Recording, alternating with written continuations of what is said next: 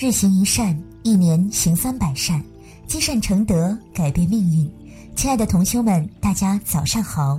欢迎大家在日行一善共修平台的菜单栏点击立即报名，加入日行一善学习共修计划，与百万同修们一起行善共修。今天为大家诵读的是：千万不要忘记给你戴高帽子的人。现在有些人会吹会捧，说话温顺悦耳，却掺杂许多虚假的东西。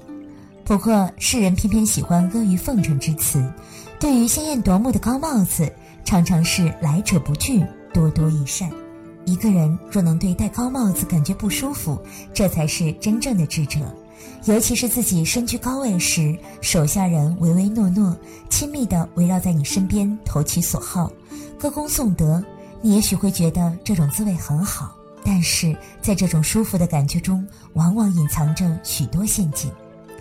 上个世纪八十年代，一位刚毕业等待分配的女大学生归心似箭，匆匆登上了回家的列车。她坐在车上隔窗眺望，对未来充满着憧憬，脸上不时浮现出幸福的微笑。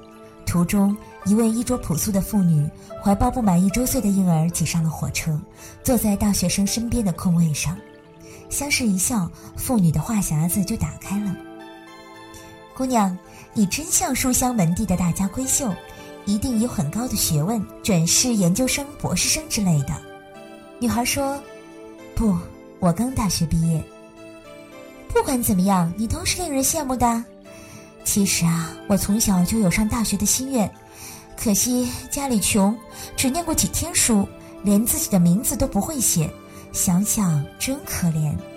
后来啊，做小本生意赚了些钱，别人劝我办公司，我都不敢。没文化就怕上当受骗。哎，姑娘，我在 C 城啊有笔生意，你能否花点时间帮我签订一份合同？你的费用我全包了。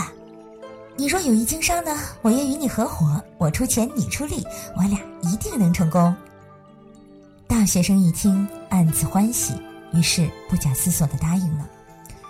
列车行驶到一半，一岁城换车头，他俩下了车。妇女打了个电话，然后对姑娘说：“一路辛劳，我先去我姨妈家休息。”他们乘坐公共汽车到达了城郊一座村庄，跨入高墙内院，主人热情地将他们迎进屋。一位中年男子交给妇女一包东西，互相谈了几句之后，妇女对姑娘说：“别客气啊，就像在你自己家一样。”表哥说：“我姨妈身患恶疾，卧床不起，我先带孩子去看她。你在这休息啊，我一会儿就回来。”这一等就是几年。原来这个妇女是个人贩子，她将姑娘卖给人家当老婆了。后来大学生逃了出去，向人家讲述了自己的悲惨遭遇。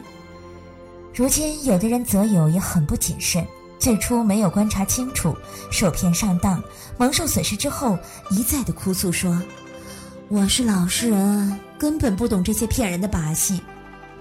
但这样于己于人与解决问题又有什么用呢？事前的谨慎远比事后的后悔强多了。